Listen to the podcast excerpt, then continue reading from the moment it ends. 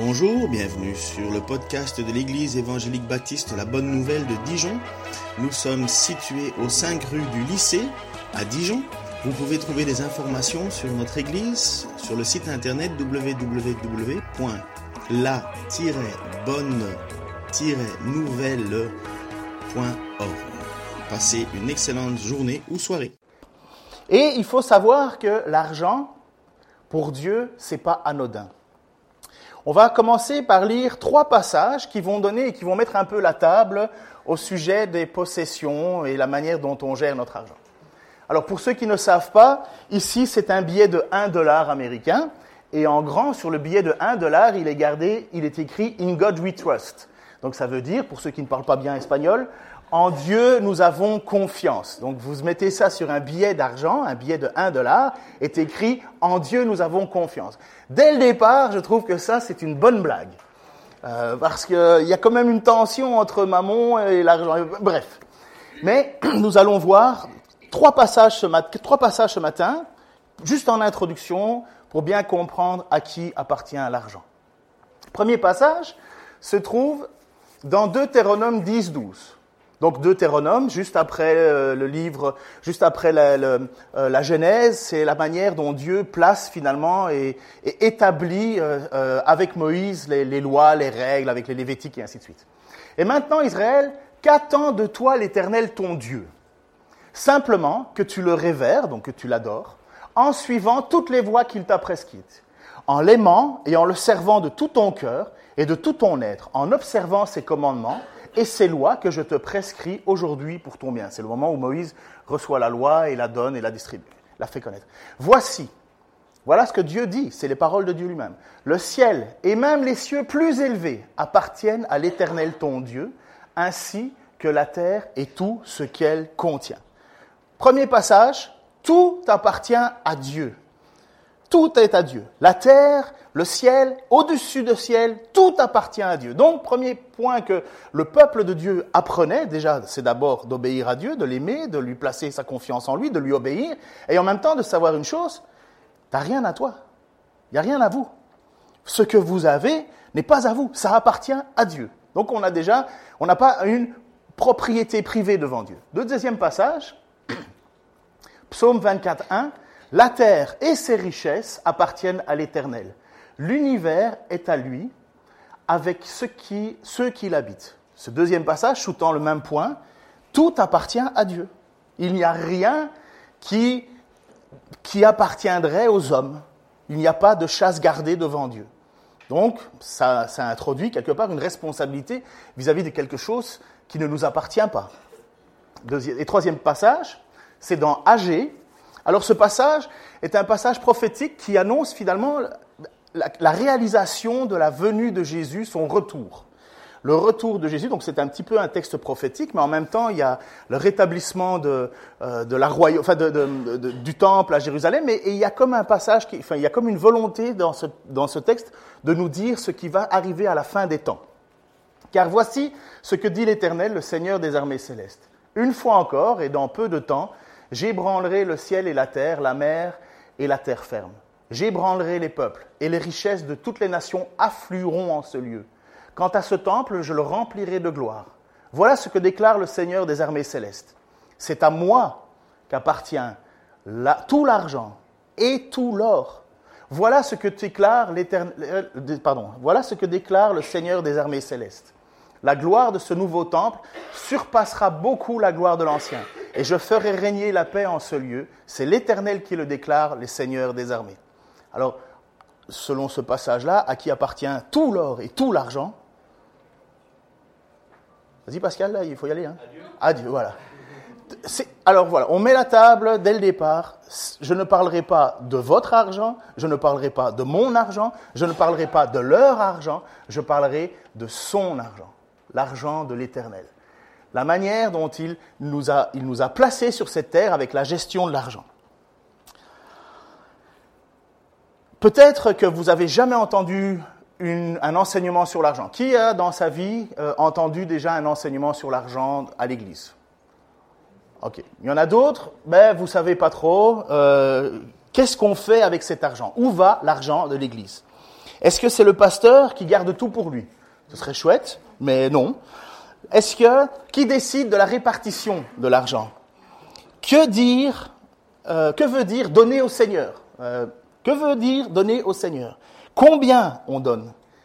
Euh, de quel argent on parle? Est-ce que c'est un argent que je dois emprunter ou bien c'est le mien, celui que j'ai gagné? Est-on obligé de le faire? Est-ce qu'il y a un montant à donner, un montant minimum? Est-ce qu'il y a une dîme, comme on appelle? Quel est l'enseignement au sujet de l'argent? Finalement, on est un petit peu... Parfois, on ne sait pas trop. Ça se bouscule. On va, aborder pendant le mois de. Alors déjà la semaine prochaine, vous avez congé sur l'argent, puisque je serai, euh, je prêche à, Nancy. Euh, enfin, je vais encourager le groupe biblique universitaire. Donc la semaine prochaine, vous avez, vous pourrez encore méditer, à, écouter celui qui amène, bien sûr. Ce sera Geoffrey. Mais euh, la semaine prochaine, vous n'aurez pas de sujet d'argent. Alors faites comme si vous avez un pour deux aujourd'hui. On va aborder quatre principes sur le sujet de l'argent. Le principe de l'appartenance le principe de la liberté, le principe de la solidarité et le principe de la responsabilité. Imaginons une petite histoire. Janine fait partie d'une, veut faire partie d'une chorale. Bon, imaginons que vous vous appelez Janine ou Jean, Vous voulez faire partie d'une chorale. On lui demande quoi? La première chose, quand on arrive dans une chorale, qu'est-ce qu'on lui demande, à votre avis? La cotisation, exactement. Et la cotisation, oui, de savoir chanter, c'est pas mal. Ouais. Mais comme on parle des finances. Alors la première chose qu'on demande à n'importe qui qui va s'inclure dans un groupe, c'est une cotisation. C'est ce qu'on appelle le principe d'appartenance. Je fais partie de cette chorale, je paye pour cette chorale.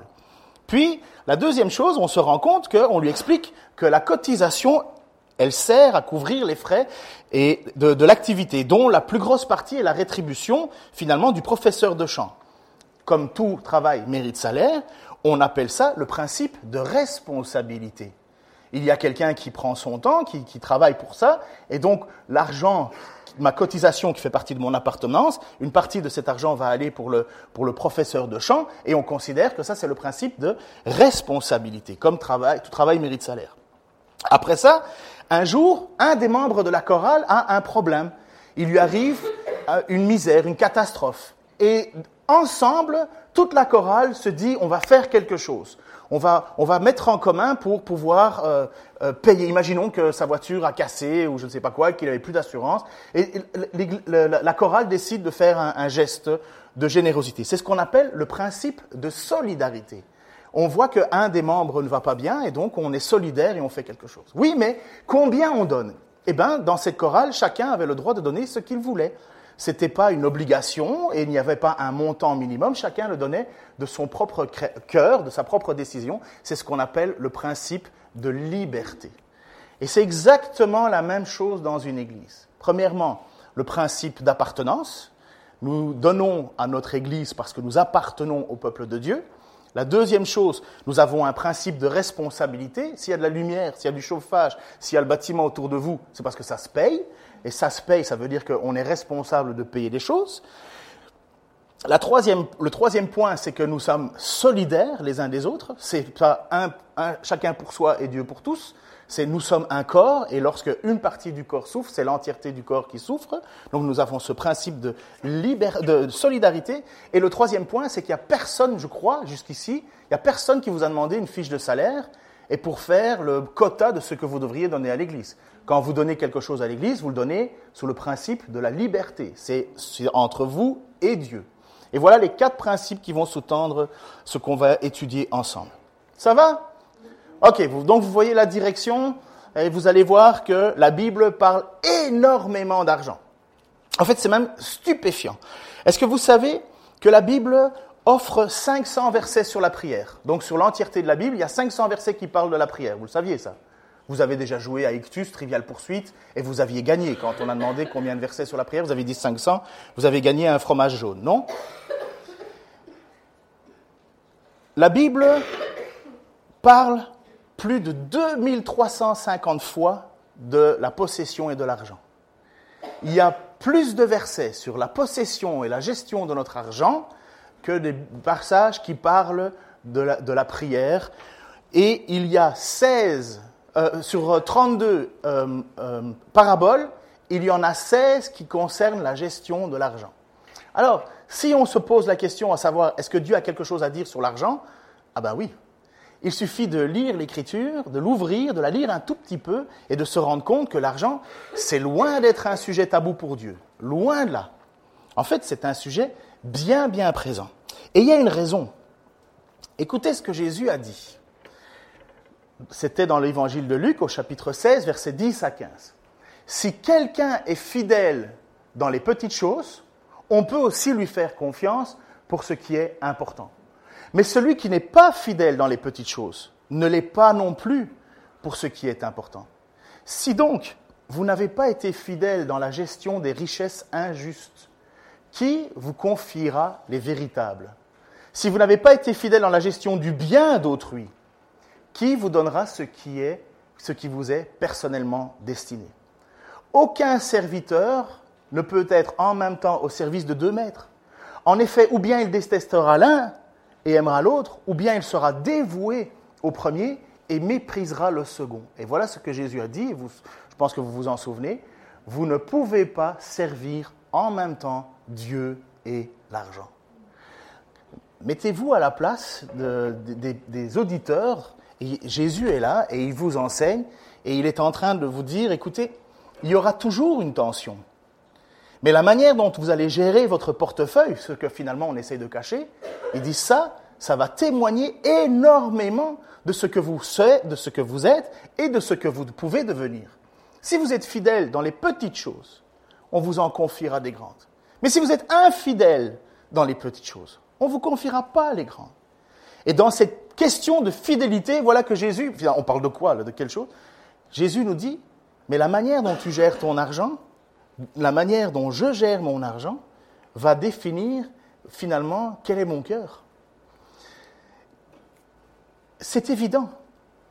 On consacre notre argent et notre énergie à ce qui nous plaît.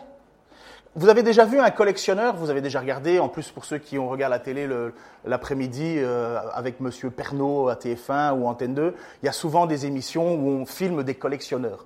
Des collectionneurs de Lego, de Playmobil, de, de Fèves des Rois, euh, de toutes sortes. Vous avez déjà vu l'argent qui est dépensé par les collectionneurs, des sommes folles. Il y a un gars, je crois, il, il s'est fait voler ses, Lego. Il avait pour 45 000 euros de Lego. Des Lego. Mais le gars, il a 50 ans, hein, vous comprenez? 45 000 euros de Lego. C'est quand même toute une somme. Il a le droit, il fait ce qu'il veut, hein, c'est son problème. Mais on a bien compris où était son cœur. À mon avis, il y a des moments où il devait y avoir des tensions dans le couple lorsque tu vas au magasin et que tu reviens avec une boîte en plus et que tu n'as pas assez de sous pour finir le mois. Mais la tension est là. Peut-être qu'il y a des collectionneurs ici. Peut-être que vous savez ce sentiment finalement de désirer posséder quelque chose. Et voilà, on se retrouve dans nous, en tant que vie chrétienne, à ne pas avoir une responsabilité juste avec mon argent d'un côté et Dieu de l'autre. Dieu est en train de me dire, non, non, non, la manière dont vous allez gérer votre argent, c'est finalement la manière dont vous allez me adorer et me louer moi. Parce que ou bien vous me mépriserez et vous aimerez votre argent, ou bien vous mépriserez votre argent et vous m'aimerez moi. Jésus ne laisse pas trop trop de place. C'est quand même, c'est quand même étonnant, n'est-ce pas? C'est, ça montre à quel point c'est important. Pour notre Seigneur, l'argent peut prendre la place de Dieu. Si vous lisez le psaume 73, le psaume d'Azaph, vous vous rendez compte que euh, Azaph est totalement scandalisé en disant Mais apparemment, les riches, il leur arrive jamais de problème ils ont un problème, ça se règle. Euh, on a l'impression que rien ne les touche, rien ne les affecte. Et même ils maudissent Dieu et ça ne leur change rien. Dans l'Ancien Testament, l'argent a toujours été considéré comme une bénédiction. Ce n'est pas une malédiction d'être riche. Abraham est riche, euh, euh, il avait des énormes troupeaux. Nous avons Job qui était le plus éminent fils de l'Orient, il était riche. Tout le monde était, enfin, toute la bénédiction était souvent, enfin, la bénédiction comme Salomon était la richesse, pardon, était le signe d'une bénédiction de Dieu. Le problème, pour ceux qui regardent et qui lisent la Bible, se rendent compte que pour les Juifs, il y avait quand même un, sentiment bizarre, c'est que pourquoi tout le monde n'est pas riche? Si la bénédiction est la richesse, pourquoi, pourquoi est-ce qu'il y a quand même encore des pauvres? Vous connaissez peut-être cette histoire de cette jeune femme veuve avec euh, Élie qui est là, le prophète Élie, et cette femme, elle n'a plus rien, elle n'a plus d'argent pour elle et son fils. Elle croise le chemin d'Élie, et Élie lui dit, ramasse des, des, va chercher chez tes voisins des, des, des récipients parce que tu, tu, vas être béni, je vais te donner de l'huile. Mais avant qu'elle croise Élie, cette dame, elle était pauvre. Et, les voisins et tout le monde autour est pauvre. Et pour les juifs de l'époque, en fait, oui, la bénédiction matérielle est bien là, mais le problème, c'est que tout le monde n'est pas riche. Il y a des pauvres. Et la deuxième chose qui scandalise les juifs, c'est pourquoi les méchants sont riches. Pourquoi les méchants sont riches? Pourquoi est-ce que ceux qui n'aiment pas Dieu, qui, qui rejettent Dieu, sont tout aussi riches que quelqu'un qui aime Dieu? Dans le Nouveau Testament, la donne change. Dans le Nouveau Testament, Jésus est en train de nous dire que l'argent est une énorme responsabilité et que la bénédiction ne passe plus par l'argent, mais que l'argent devient quelque part une, tentation qui peut me faire m'éloigner de Dieu, m'empêcher même d'accéder à Dieu. Même si j'ai le désir absolu de vouloir être pieux et intègre et honnête devant Dieu, l'argent peut, les possessions peuvent me faire m'éloigner de Dieu. Regardez cette petite histoire qui s'est passée devant Jésus. Il y avait un homme, un homme certainement le meilleur d'entre nous ici, l'homme qui a toujours obéi à ses parents, toujours obéi à la loi de Dieu, jamais fait un pas de travers, a toujours été parfait, le fils presque modèle, peut-être trop modèle, mais en tout cas. Comme il partait, donc Jésus partait, un homme accouru Mettez-vous bien en tête que cet homme est pressé. Il veut quelque chose à tout prix. Il accourt vers Jésus. Il se jette à ses genoux et il pose cette question que tout le monde aimerait bien entendre ici. Qu'est-ce que je dois faire pour avoir la vie éternelle? Qu'est-ce que je dois faire pour avoir la vie éternelle? Donc il se rend compte que Jésus, c'est lui qui peut lui répondre à cette question-là. Pourquoi m'appelles-tu bon? Lui répondit Jésus. Personne n'est bon sinon Dieu seul. Tu connais les commandements. Ne commets pas de meurtre, ne commets pas d'adultère, ne vole pas, ne porte pas de faux témoignages, ne fais de tort à personne, honore ton père et ta mère. Maître, répondit l'homme, tout cela je l'ai appliqué depuis ma jeunesse. Euh, je ne sais pas si un d'entre vous a déjà fait tout cela. appliquer tous les commandements, ne pas commettre de meurtre. Bon, ça j'imagine, vous n'avez jamais commis de meurtre. Je l'espère. Hein. ne commet pas d'adultère. Vous savez très bien que l'adultère commence dans la pensée pour Jésus, le meurtre commence dans la pensée pour Jésus. Ne pas voler. Malheureusement, euh, moi j'ai déjà volé. Je ne sais pas si vous, ça vous est déjà arrivé depuis votre naissance jusqu'à aujourd'hui. Ne porte pas de faux témoignages. Euh, ça m'est arrivé de dire euh, parfois des bêtises juste pour écraser quelqu'un. Ne fais de tort à personne. Ben, ça, j'en ai déjà fait honore ton père et ma mère. Bon, on n'a pas le même avis. Mes parents pensent pas la même chose que moi sur la question de l'honneur. Euh, pour mes parents, j'ai parfois manqué énormément d'honneur envers eux, et euh, je le regrette. Mais donc, moi, face à ce jeune homme-là, je suis personne. Moi, je suis déjà disqualifié. Mais Jésus ne dit pas que cet homme est disqualifié. Jésus, au contraire, posa, son regard, posa sur cet homme un regard plein d'amour. Il n'est pas en train de le traiter d'hypocrite comme il le fait avec, les, pharisiens ou les responsables religieux. Il n'est pas en train de dire menteur, tricheur. Non, il pose un regard plein d'amour sur ce jeune-là parce que Jésus sait très bien que cet homme fait tout son possible pour plaire à Dieu. Il y met son énergie et Jésus lui dit pas tu es un menteur. Non, il pose un regard plein d'amour et lui dit il ne te manque qu'une chose. Alors que le gars, il a déjà mis toute son énergie. Hein il te manque qu'une chose. Va, vends tout ce que tu possèdes, donne le produit de la vente aux pauvres, et tu auras un capital au ciel, puis suis-moi. Hein? Imaginez que pour cet homme, la réponse, c'est pas un truc qui lui passe au-dessus de la tête. Il est sérieux. Cet homme est sérieux. Il a le souci de la vie éternelle. Il veut savoir comment aller au ciel. Et il a déjà accompli tout ce que la loi demande. Mais il se rend compte qu'il n'y arrive pas il n'a pas encore cette paix, cette assurance. Et Jésus lui dit, il te manque juste une chose, va avant tout et suis-moi. Et voilà. En entendant ces paroles, l'homme s'assombrit et s'en alla tout triste, car il était très riche. Jésus parcourut du regard le cercle de ses disciples, puis il leur dit qu'il est difficile à ceux qui ont des richesses d'entrer dans le royaume de Dieu. Cette parole les surprit. Mais Jésus insista. Oui, mes enfants, qu'il est difficile d'entrer dans le royaume de Dieu. N'oubliez pas, pour les apôtres, être riche, c'est une bénédiction de Dieu. Ce jeune homme n'a pas à, se reprocher d'être riche. Pour les apôtres, si tu es riche, enfin en tout cas dans la pensée juive de l'époque, si tu es riche, c'est parce que tu es béni de Dieu. Donc forcément, tu vas au ciel. Jésus lui dit non, non, non, non, non. Il est très difficile à un riche d'entrer dans le royaume. Alors là, les apôtres, ils se disent, mais si un riche ne peut pas rentrer, qui peut rentrer? Finalement, si quelqu'un est béni de Dieu, selon leur vision, mais alors comment est-ce qu'on fait pour rentrer au ciel? Et voilà justement où Jésus leur dit, il est plus facile à un chameau de passer par le trou d'une aiguille qu'à un riche d'entrer dans le royaume de Dieu. Les disciples, et j'espère vous aussi, furent étonnés et ils se demandaient, mais alors, qui Qui peut être sauvé? Si finalement celui qui est béni de Dieu n'est pas sauvé, mais qui peut être sauvé? Et voilà, Jésus répond, aux hommes, c'est impossible, mais non à Dieu. Car tout est possible à Dieu. Amen. On ne se sauve pas soi-même, c'est la grâce de Dieu qui intervient, c'est Dieu qui change les cœurs. Ce n'est pas les efforts de cet homme qui aurait pu l'amener à être sauvé, c'est véritablement un abandon. Un abandon. Tu ne te sauveras pas toi-même. Tu ne te sauveras pas toi-même. Et même abandonner tes richesses ne te feront pas être sauvé. C'est pas pas perdre l'argent qui est un problème, c'est s'abandonner en Dieu, avoir confiance, placer son espoir en Jésus-Christ seul. Jésus-Christ, il était seul à la croix, c'est le seul qui est mort et qui est ressuscité le troisième jour. Il n'y a pas d'autre nom qui a été donné. L'abandon à Dieu, c'est la confiance que Jésus est le, le chemin, la vérité et la vie. Alors Pierre demanda, et nous Donc ça fait quand même, ils sont là, les disciples, ils marchent avec Jésus, et à un certain moment, les apôtres, ils sont très matériels, à terre, surtout Pierre, et il dit, ben nous, nous, on a tout abandonné, justement.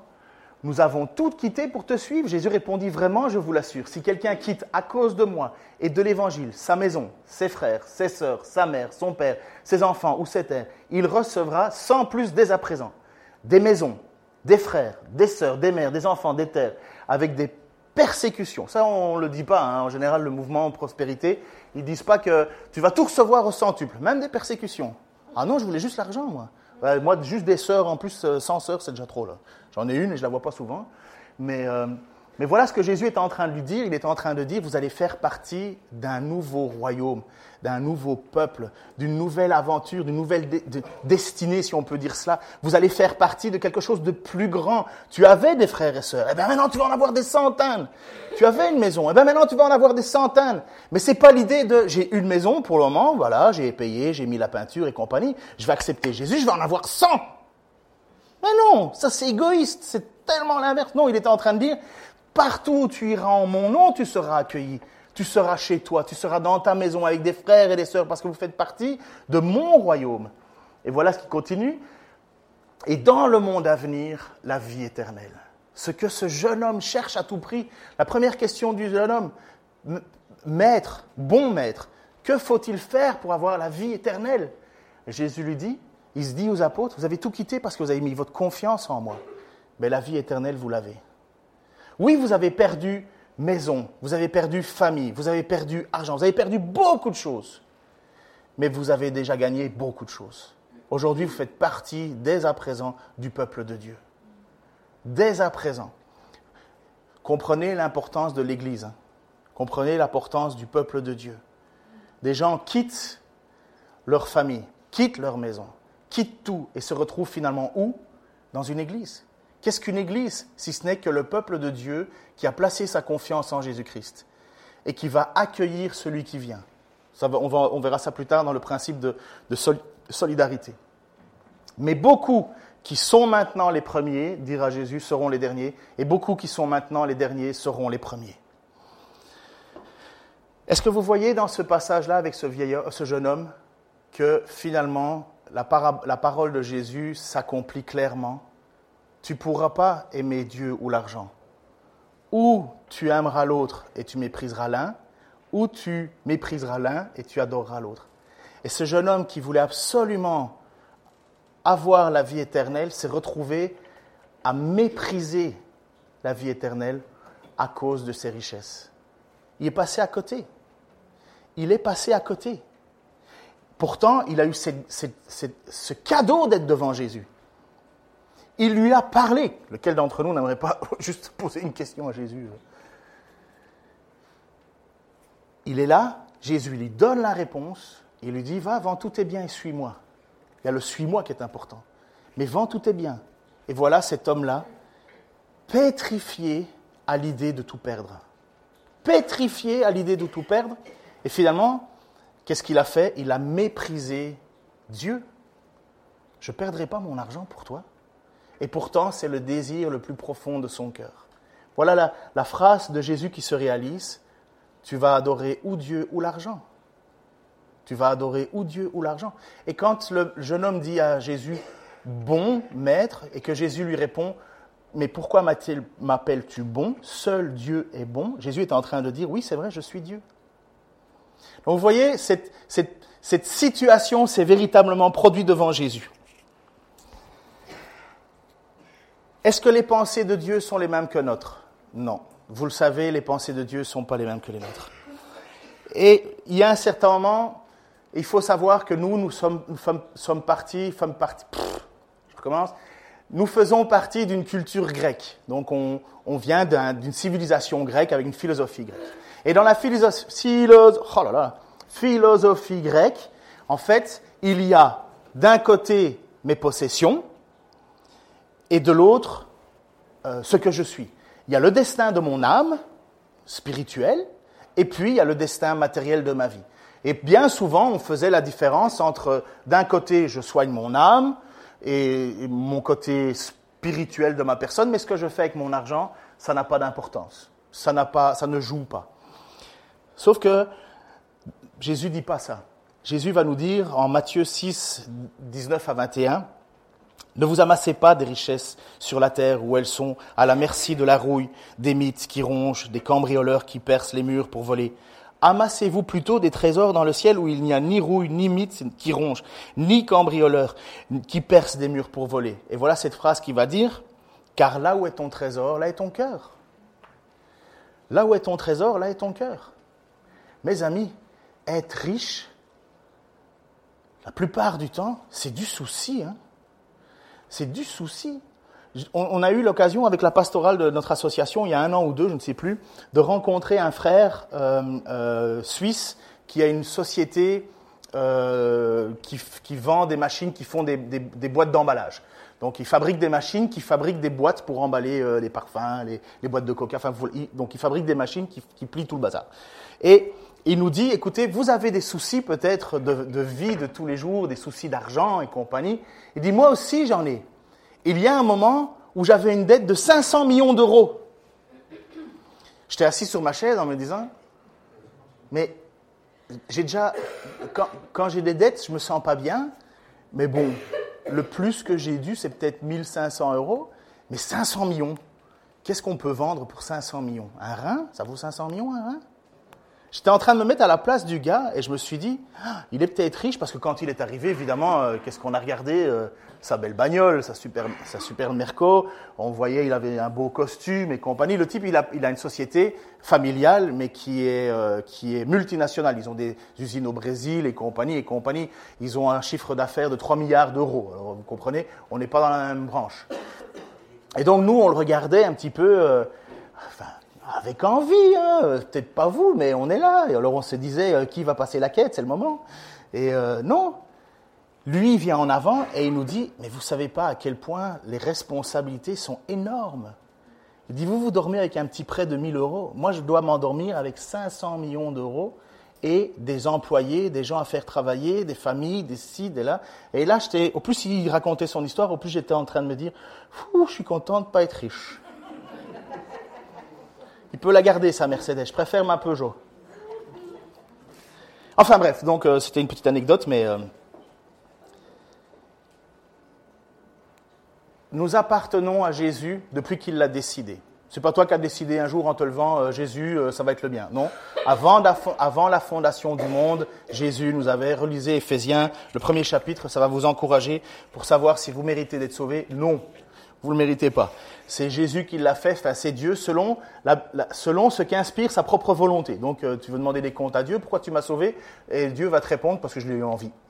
Voilà, c'est assez, assez simple. euh, C'est lui qui l'a décidé. Donc, nous n'appartenons pas à Dieu à partir du moment seulement où Dieu a décidé que nous lui appartenions.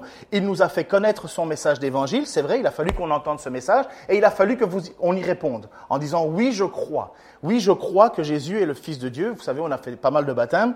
Donc, oui, je crois que Jésus est Seigneur et je crois qu'il est mort et ressuscité. Et sur cette parole, nous sommes nous sommes déclarés sauvés. Alors, moi, ce qu'il y a dans votre cœur, je ne sais pas. Dieu le sait, mais c'est pas juste des paroles qui nous sauvent. C'est véritablement ce que l'on croit au fond de soi. Mais donc, nous sommes sauvés. Nous ne nous appartenons plus à partir de ce moment-là. Nous sommes appelés enfants de Dieu. Et à un certain moment, Jésus nous dit que on lui appartient, et non seulement on lui appartient, mais il a en même temps prévu notre destinée. Vous connaissez la fin de votre vie, au fait ou pas, en tant que croyant? Quelle est la fin de votre vie? Mais il n'y a pas de fin puisqu'elle est éternelle. Euh, dites donc, je vous aurais eu facile. hein. Il n'y a pas de fin à la vie éternelle. La, destinée de votre vie, c'est d'être un jour avec Jésus-Christ éternellement au ciel. Je ne sais pas combien ça dure l'éternellement, mais apparemment c'est long. Mais est-ce qu'on va, va être au ciel seulement à jouer de la harpe et être à table sans arrêt, à manger sans grossir? Je ne sais pas. La seule chose que je sais, c'est que ça va être un endroit magnifique, magnifique, où il n'y aura plus le soleil, il y aura Dieu comme soleil. C'est un endroit extraordinaire. Et Jésus nous dit, vous m'appartenez. Cet endroit-là, il vous est réservé. Vous n'avez qu'une chose à faire, placer votre confiance en moi, persévérer, être, être fidèle autant que vous pouvez, parce que parfois vous serez infidèle, mais moi je demeure fidèle, j'ai pas décidé de vous sauver pour après vous faire euh, ah, ah, pas toi. Non, non, non, vous êtes fidèle. La seule chose, ne me reniez pas. Ne me reniez pas. Je suis le seul chemin, je suis la seule vérité, je suis la seule vie. Je suis votre seule et unique espérance. Voilà ce que je résume ce que Jésus. Et à un certain moment, Jésus, et je me souviens que Geoffrey avait prêché sur ce passage-là, va dire en Jean 14, 2, 3, Jésus dit, que votre cœur ne se trouble pas. Que votre cœur ne se trouble pas. Ayez foi en moi. Dans la maison de mon Père, il y a beaucoup de demeures. Et si ce n'était pas vrai, je vous l'aurais dit. En effet, je vais vous préparer une place. Lorsque je vous aurai préparé une place, je viendrai et je vous prendrai avec moi, afin que vous soyez là, avec moi, afin que vous soyez vous aussi, pardon, là où je suis. Ta destinée, c'est le ciel. Tu peux arriver au ciel en étant pauvre, maltraité, rejeté, exclu, torturé, mutilé. Ta destinée, c'est le ciel. Tu peux être riche sur la terre, mais c'est pas ça ta destinée. Ta destinée, c'est que Jésus va revenir et il va nous prendre pour être avec lui. Ça, c'est la plus grande assurance que vous avez. C'est la promesse de la vie éternelle. Ça, c'est vers quoi nos regards se tournent. Donc ça veut dire que qu'est-ce qu'on est en attendant? Des voyageurs. On est des passagers. On ne fait que passer. L'argent ne nous appartient pas, il appartient à Dieu. Tout ce qu'il y a sur la terre et sur le ciel appartient à Dieu. Et nous, qu'est-ce qu'on fait en attendant? Ben, on fait que passer. Sur cette terre, Jésus est venu nous sauver, il est venu nous appeler, il l'avait déjà choisi, il nous a fait connaître son message, on lui a répondu, et maintenant, ce que nous attendons, c'est le jour de son retour. Ou bien il vient nous chercher, ou nous mourrons. Ça, c'est notre destinée. Et maintenant, qu'est-ce qu'on fait avec notre argent? Est-ce que nous sommes des petits dieux sur terre, avec notre pouvoir d'argent, ou bien, en attendant son retour ou que nous ayons le voir, en tant que passagers sur la terre, nous utilisons tout ce que nous pouvons pour le glorifier. Je vais devoir arrêter parce que j'ai même pas fini. Qui connaît l'histoire d'Abraham et Melchisedec? Tu peux lever la main parce que tu m'as déjà tellement costume. Vas-y, lève la main, plus haut, plus haut, vas-y, vas-y, vas-y, vas-y. Pour toutes les questions que tu m'as posées sur Melchisedec, il y, a, il y a cinq passages sur Melchisedec et euh, il y a un certain moment, euh, notre Manu, il, était, euh, il voulait tout savoir sur Melchisedec parce que Melchisedec, c'est un personnage un peu particulier. Je vous explique l'histoire et vous allez comprendre où je veux venir avec la question d'appartenance. Ça va jusqu'à présent? Je vous sens mou là. C'est long? J'ai pas assez de blagues? Il fait trop chaud? Non, il fait pas trop chaud. Un certain moment, on est au tout début, tout, tout, tout, tout, début de la vie chrétienne, enfin de la vie avec Dieu. on a Abraham, donc on avait déjà eu euh, Adam et Ève, on a eu euh, Noé, on a eu tout ça. Et puis on a une espèce de pause. Et pendant cette pause, à un certain moment, on a Abraham qui vit dans sa région, qui n'est pas du tout un, homme qui cherche Dieu plus que ça. Il n'y a pas de religion, il n'y a pas de loi qui a été donnée, il n'y a pas de texte. Euh, c'est très flou. On sait juste qu'il y en a certains qui aiment. Et à un certain moment, lorsqu'il est à Our en Chaldée, donc une région, il a une vision et Dieu lui parle et lui dit Va, quitte ton pays, quitte ta patrie et va dans le pays que je te montrerai. Abraham, alors on ne sait pas trop comment ça s'est passé, mais il, a entendu cela et par acte de foi, il a obéi, il a tout quitté, il est parti. Voilà l'appel d'Abraham. Il s'appelle à ce moment-là Abraham. Abraham, après ça, il s'est appelé Abraham. Mais donc à ce moment-là, il s'appelle Abraham. Il part, il quitte son pays. Et il se retrouve proche de la ville de Sodome et Gomorre. Et son beau-frère, Lot, va, dit Oh, ben la ville a l'air bien, moi je vais aller m'installer dans cette ville, et toi, euh, Abraham, tu vas aller euh, t'installer avec tes, avec tes, gens, tes, troupeaux, tu vas aller te mettre de ce côté-là, et moi je vais aller dans cette ville-là. Sauf que Dieu euh, fait en sorte que dans cette ville, il y a du trouble. Il y a des rois qui s'attaquent les uns les autres, et à un certain moment, il y a un roi qui a un nom bizarre, qui s'appelle Kedor Laomer, Kedor Laomer, qui vient et qui fait une rafle il fait une rafle de tout, ce qu'il y a comme possession. Alors, euh, on ne parle pas de, milliers et de milliers de personnes. Hein. C'est des, petits épiphénomènes, des petites choses qui se passent. Mais bref, Lot est embarqué avec sa famille, avec ses biens, avec ses gens de maison et compagnie. Et là, il y a Abraham qui se lève en disant, bon, on va aller le rechercher. Opération sauvetage. Le, le comment il s'appelle encore euh,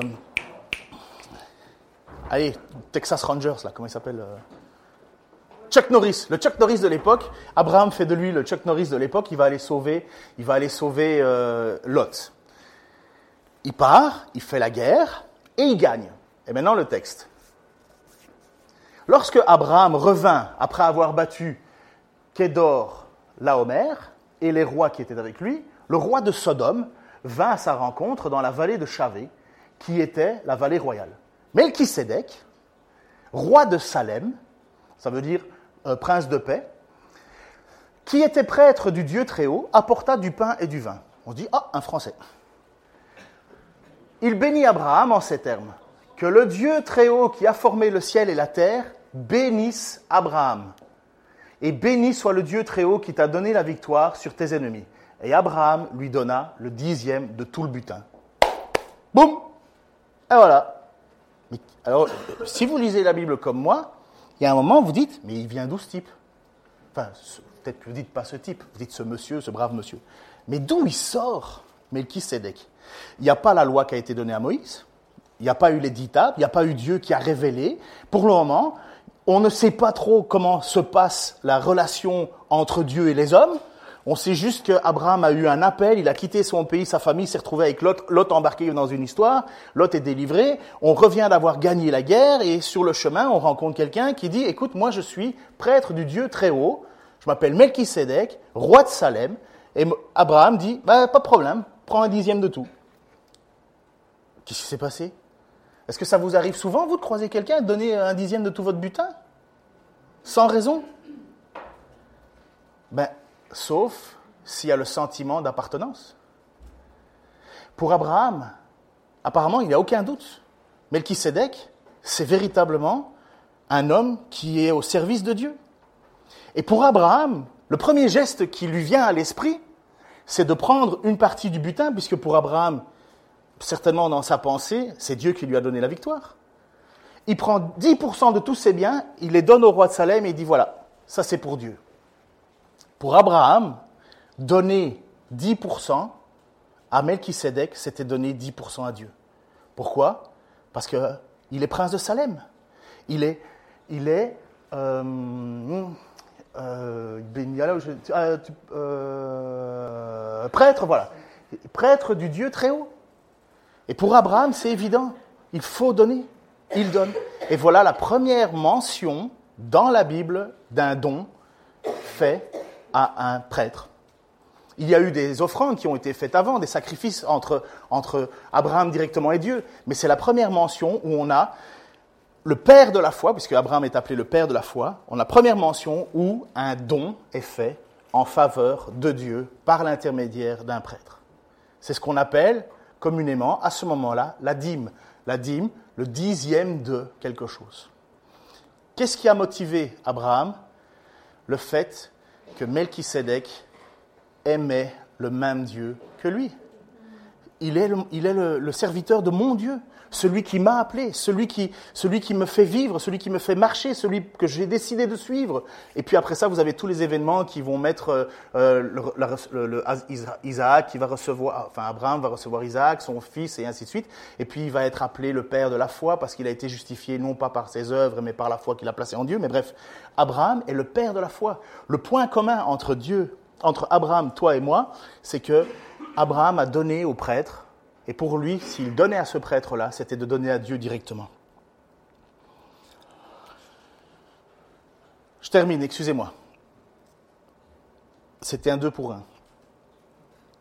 Il y a une histoire qui se passe dans l'Église et qui a mais, bouleversé l'Église. Ça a bouleversé l'Église. L'Église vient de naître. Donc, euh, les apôtres ont fait la Pentecôte, on annonce le message à tout le monde, et il y a toutes sortes de personnes, un peu comme vous aujourd'hui, qui arrivent un peu de partout et qui forment l'Église. Ils ont une foi commune, ils placent leur espoir en Jésus-Christ, ils reconnaissent Jésus comme Seigneur et Sauveur, et ils se sont fait baptiser, et voilà, l'Église naît, on est, il doit y avoir 3000, 4000 personnes. Et à un certain moment, la vie sociale de ce corps se, gère. Maintenant, qu'est-ce qu'on fait? Il faut savoir que la majorité des gens viennent de loin, ils, ils ont quitté leur famille, leurs amis, et finalement, ils sont tous là, et il, faut vivre, il faut vivre, il faut faire les courses le matin, il faut acheter et compagnie. Et il y a une histoire, mais qui est excessivement surprenante dans l'écriture. Elle est surprenante parce qu'elle est presque unique, mais elle montre qu'il y a que le Saint-Esprit s'occupe de son Église et que et qu'on joue pas à faire semblant. Je vous lis l'histoire et on en parle aussi vite. Donc, on, est à la naissance de l'Église. Hein. Il n'y a, rien qui est vraiment encore organisé. Tous ceux qui étaient devenus croyants vivaient dans une parfaite unité de cœur et d'esprit, comme nous, bien entendu. Personne ne se prétendait propriétaire de ses biens, mais ils partageaient tout ce qu'ils avaient. Avec une grande puissance, les apôtres rendaient témoignage de la résurrection du Seigneur Jésus et la grâce de Dieu agissait avec force en eux tous. Aucun d'eux n'était dans le besoin. Waouh, ça fait plaisir ça car ceux qui possédaient des champs ou des maisons les vendaient, apportaient le produit de la vente et le remettaient aux apôtres, et ceux-ci les répartissaient entre tous et chacun recevait ce dont il avait besoin. Ce n'était pas égalité pour chacun, c'était les besoins de chacun sont rencontrés. C'est ainsi que, par exemple, un certain Joseph possédait un terrain. C'était un lévite originaire, de Chypre. Les apôtres le surnommaient Barnabas, celui qui encourage, l'homme qui encourage. Il vendit son terrain, apporta l'argent et remit le produit aux apôtres. Waouh, c'est beau quand même. C'est cet homme, juste vous dire que ce n'est pas la norme de l'Église, c'est une chose qui s'est passée. C'était un mouvement particulier dans un moment particulier. Donc, on se dit, magnifique, unis d'un même cœur, d'une même pensée, et en même temps les besoins de chacun sont rencontrés, et il y en a un qui a un champ, Barnabas, il se dit, moi j'ai plus besoin de ce champ. D'ailleurs, il pensait que Jésus allait revenir la semaine suivante, donc ils étaient un petit peu dans cette expectative de, de, de, tout régler maintenant, et peu importe le champ, j'en ai pas besoin, ben, par contre, je vois qu'il y a des gens qui ont faim, qui ont froid, ben, je vais vendre ce champ, ça me sert à rien. Et donc, de son cœur, de son plein gré, il vend ce champ, il donne l'argent, il dit, voilà, apôtre, euh, prenez la responsabilité de partager cet argent, je ne veux plus rien savoir. Mais un certain Ananias, avec sa femme Saphira, vendit aussi une propriété.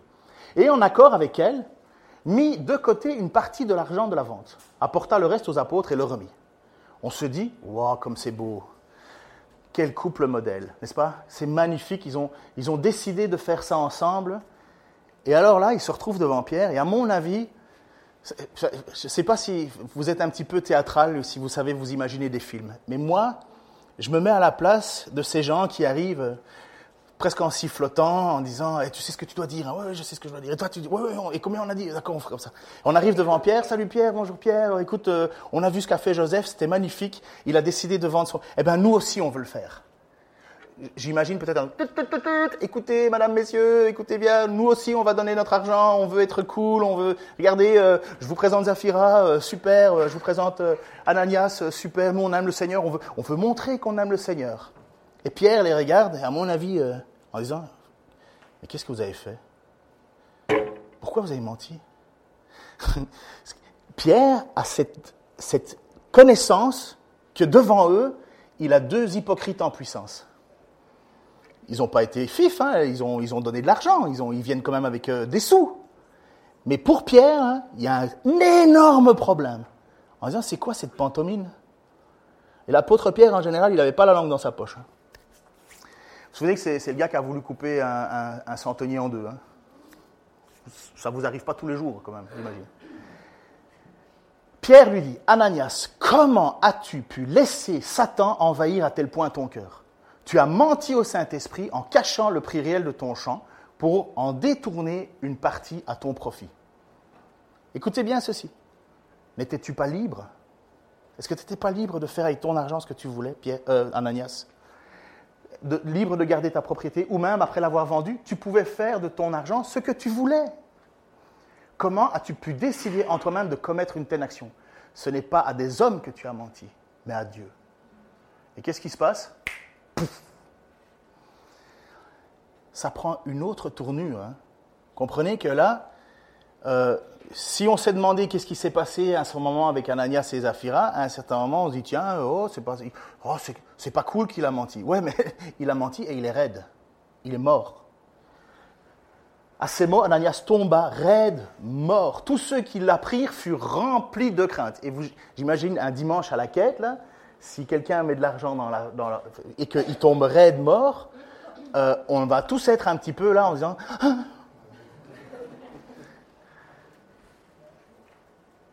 À ces mots, Ananias tomba raide mort. Voilà. des jeunes gens, donc ça c'est pour la jeunesse. Heureusement, on a une jeunesse, donc on peut déjà s'occuper de vos sépultures.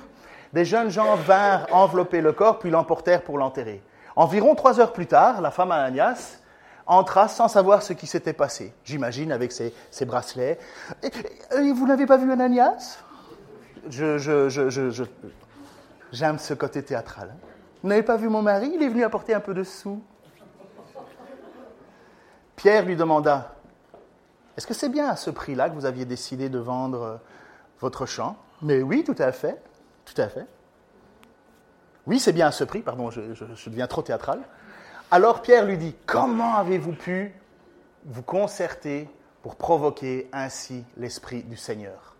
Écoute, ceux qui viennent d'enterrer ton mari sont devant la porte et ils, ils vont t'emporter toi aussi. Au même instant, elle tomba inanimée aux pieds de Pierre. Les jeunes gens qui rentraient la trouvèrent morte, ils l'emportèrent et l'enterrèrent aux côtés de son mari. Cet événement inspira une crainte à toute l'Église ainsi qu'à tous ceux qui en entendirent parler, comme vous. Quand on lit ça, on se rend compte premièrement que les gens étaient libres de donner ce qu'ils voulaient. Ils étaient même libres de garder leur champ. L'apôtre Pierre leur dit, mais c'était à vous, vous faisiez ce que vous vouliez avec. Et si vous aviez décidé de, donner la moitié, ben Amen. Sauf que vous avez voulu faire les hypocrites. Vous avez voulu paraître. Vous avez voulu faire croire que votre argent vous donnait une supériorité. Vous avez voulu croire qu'on pouvait mentir au Saint-Esprit. Et je peux vous assurer qu'à partir de ce jour-là, dans cette Église, on réfléchissait à sa manière de gérer son argent différemment. À votre avis On prend Dieu au sérieux, là. On se dit, ouh, je veux avoir un cœur droit devant Dieu. Vous êtes libre de faire ce que vous voulez avec votre argent. Personne ne va vous demander de, compte. Mais il y a une chose qu'Ananias et Zaphira ont oublié, c'est que c'est devant Dieu qu'ils faisaient les choses. Alors excusez-moi pour ce que c'était long. Euh, Seigneur, je veux te prier pour ta parole qui nous bouleverse, me bouleverse, et Seigneur, viens en même temps nous confronter dans ce que nous vivons chaque jour avec notre argent.